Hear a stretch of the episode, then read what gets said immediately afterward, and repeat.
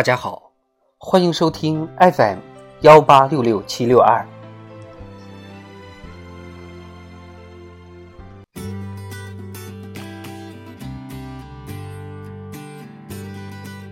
点亮人生，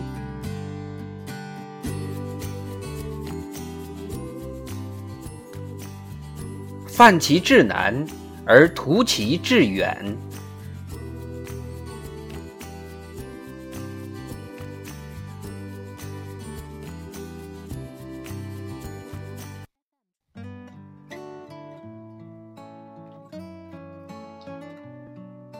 二零二二年十二月三十一号，国家主席习近平发表二零二三年新年贺词。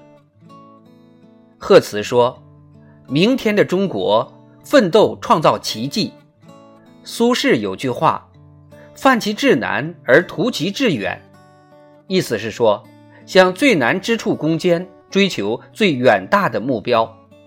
路虽远，行则将至；事虽难，做则必成。只要有愚公移山的志气，滴水穿石的毅力，脚踏实地埋头苦干，积跬步以至千里，就一定能够把宏伟目标变为美好现实。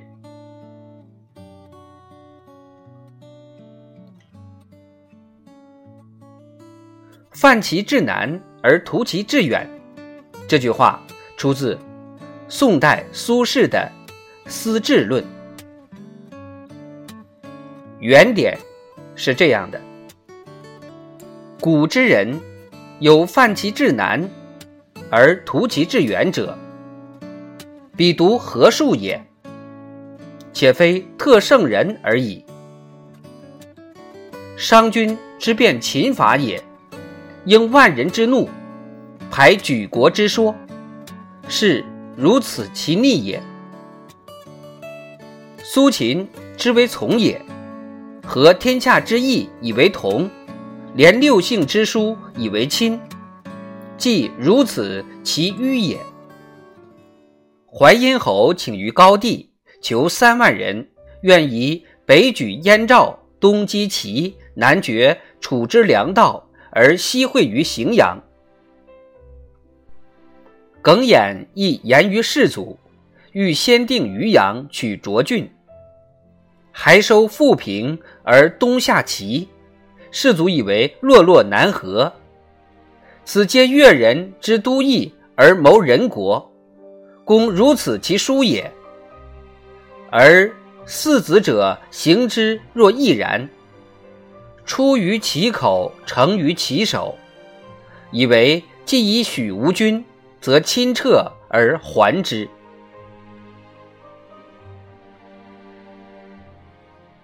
资治论》是宋仁宗嘉佑八年，也就是公元一零六三年，苏轼在凤翔府判官任上做出的一篇政论文章，针对当时北宋政权所面临的财之不丰、兵之不强、吏之不泽三种积弊，《思治论》提出了一系列改革方案，比较集中地体现了苏轼早期的政治主张。在文中，苏轼提出这样的问题：“古之人有泛其志难而图其志远者，彼独何数也？”意思是说，古代那些成功人士，他们能向最难之处攻坚，追求最远大的目标，靠的是什么呢？为此，他以商鞅、苏秦、韩信、耿弇四人为例，指出。他们成功的原因，就在于他们出于其口，成于其手，即言行一致，说到就要做到。接下来，我们再了解一下习近平总书记在治国理政中是怎样运用这句话的精髓，指导实践的。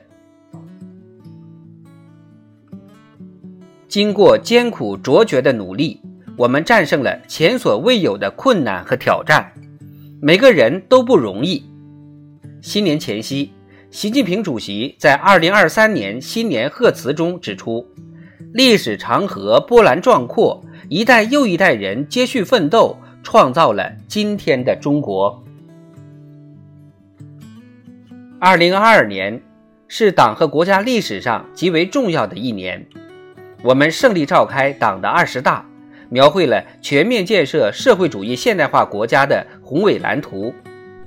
我们坚持稳中求进工作总基调，全面贯彻新发展理念，推动高质量发展，经济运行在合理区间，经济总量预计超过一百二十万亿元。粮食喜获丰收，保持就业、物价稳定。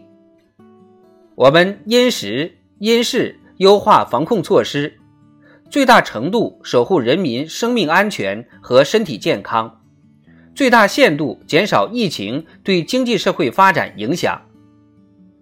我们成功举办北京冬奥会、冬残奥会，我们隆重庆祝香港回归祖国二十五周年。我们对台独分裂行径和外部势力干涉进行坚决斗争。我们继续推进中国特色大国外交，维护外部环境总体稳定。这些成绩来之不易，是全党全军全国各族人民团结奋斗、顽强拼搏的结果。一个大国的崛起，绝不可能是。轻轻松松、一帆风顺的，必然要经历一番艰苦的磨练和斗争。为其艰巨，所以伟大；为其艰巨，更显荣光。我们必须清醒认识前进道路上进行伟大斗争的长期性、复杂性、艰巨性，坚持底线思维，增强忧患意识，发扬斗争精神，提高斗争本领。全力战胜前进道路上的各种困难和挑战，依靠顽强斗争打开事业发展新天地。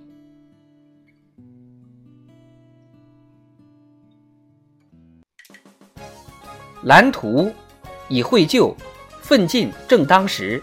二零二三年是全面贯彻落实党的二十大精神的开局之年，开局关乎全局，起步决定后程。